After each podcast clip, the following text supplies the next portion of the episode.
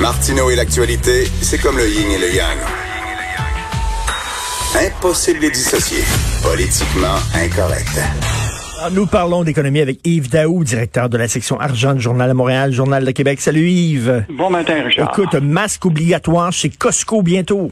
Ben oui, écoute, euh, toi qui euh, lis beaucoup, là, tu te rappelles-tu du livre là, de Malcolm Caldwell qui avait fait ce qu'on appelle le tipping point? Là, Oui, oui, le oui. point de bascule. Oui. En fait, l'hypothèse, c'était que les changements de qui arrivent dans la société, là, ça devient des épidémies. Puis tout à coup, là, as un déclencheur, puis tout à coup, c'est parti. Ben là, moi, je pense que le point de bascule, là, aujourd'hui, là, ça va être les masses chez Costco obligatoires. Donc, tu pourras plus rentrer chez Costco maintenant sans avoir un masque. Bravo. Et- Est-ce que je peux applaudir? Bravo?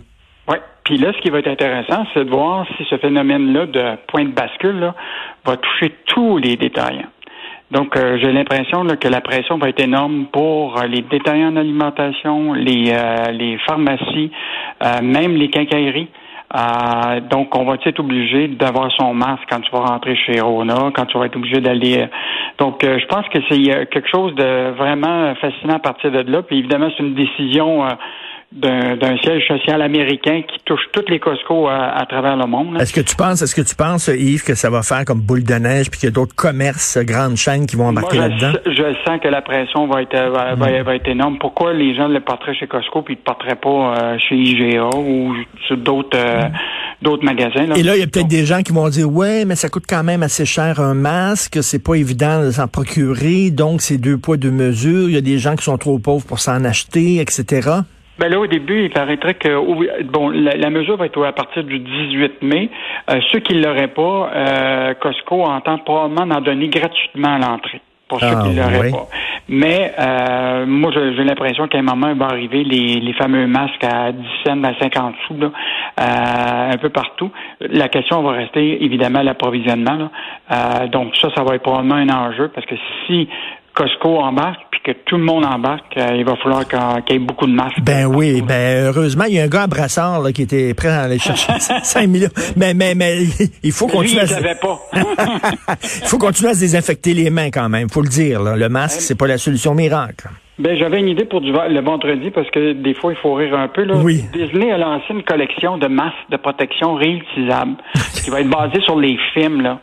Euh, toi, ce serait quoi ton image de ton euh, de ton Disney film préféré, toi qui euh, Oh mon Dieu, moi, c'est ok. Je serais, je serais, je suis toujours intéressé par les personnages de méchants dans les films. Je trouve que c'est toujours les personnages les plus intéressants.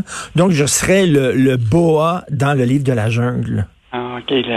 moi, je, moi, ce serait Peter Pan. Ah oui, Peter Pan. Moi, j'aimerais ça voler. Puis j'en ai un pour Trudeau, Lequel? Pinocchio. Oui, oui. Ou Peter Pan pour Trudeau aussi, parce qu'il veut pas, il veut pas grandir, il veut pas vieillir, il veut rester toujours un petit garçon. Justin Ouais. Trudeau. Puis parlant de, ben, de Pinocchio, ben, je voulais te parler euh, encore des paradis fiscaux. Là. Oui. Euh, écoute, je- juste avant que j'arrive sur le dossier du cirque, là, juste te rappeler là, que il y a, en 2018, là, il y avait plus de 350 milliards de dollars dans 12 paradis fiscaux d'entreprises canadiennes. Et ça, là, c'est... Puis juste le fameux Luxembourg qu'on parle, là, c'est un paradis fiscal là, qui arrive troisième dans le monde. Là. Puis tu- il y a seulement 613 000 habitants qui habitent le Luxembourg. Donc, euh, tu sais, quand on... 613 000 on voit, là- habitants, puis quoi, quoi, un million d'entreprises qui sont basées là. Ben, exactement. Et là, quand tu vois le, le, le ballet qui est, qui est en train de se, se passer à Québec, puis maintenant les acrobaties du cirque devant les ministres fédéraux, là, je sais pas si tu as vu notre histoire ce matin. là. oui, oui. Donc, euh, trois hauts dirigeants de, de- du cirque, dont Daniel Lamarre, euh, le chef de la direction financière et, et- et même celle juridique, ont rencontré plusieurs fois euh, la ministre Joly, Stéphane Guilbeault, le ministre Champagne, pour obtenir de l'aide puis de la subvention. Donc, euh, après avoir ouvert les ailes vers Québec, ben là, euh, les autres sont pas en confinement de passer d'une région à l'autre.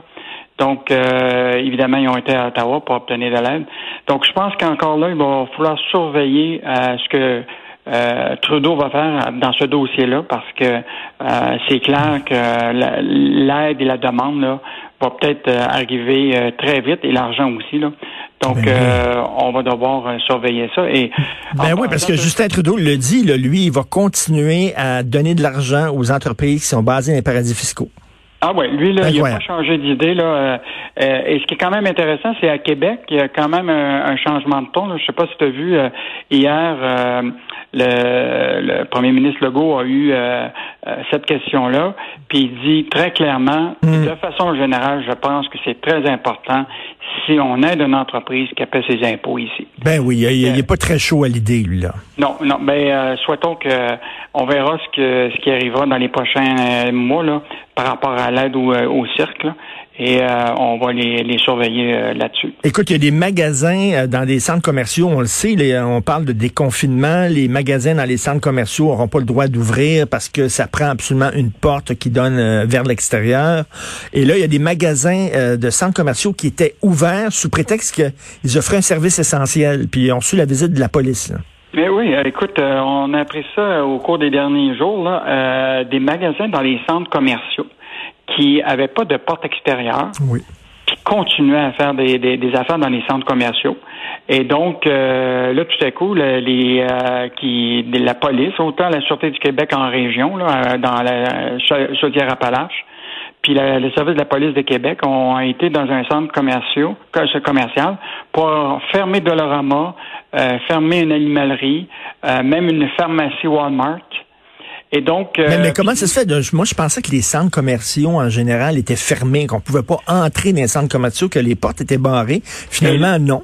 Ben là, c'est ça qu'on est en train de découvrir, c'est qu'il y a une confusion totale ben sur la, les, les, centres commerciaux, euh, parce que là, normalement, euh, tout centre euh, commercial devait être fermé.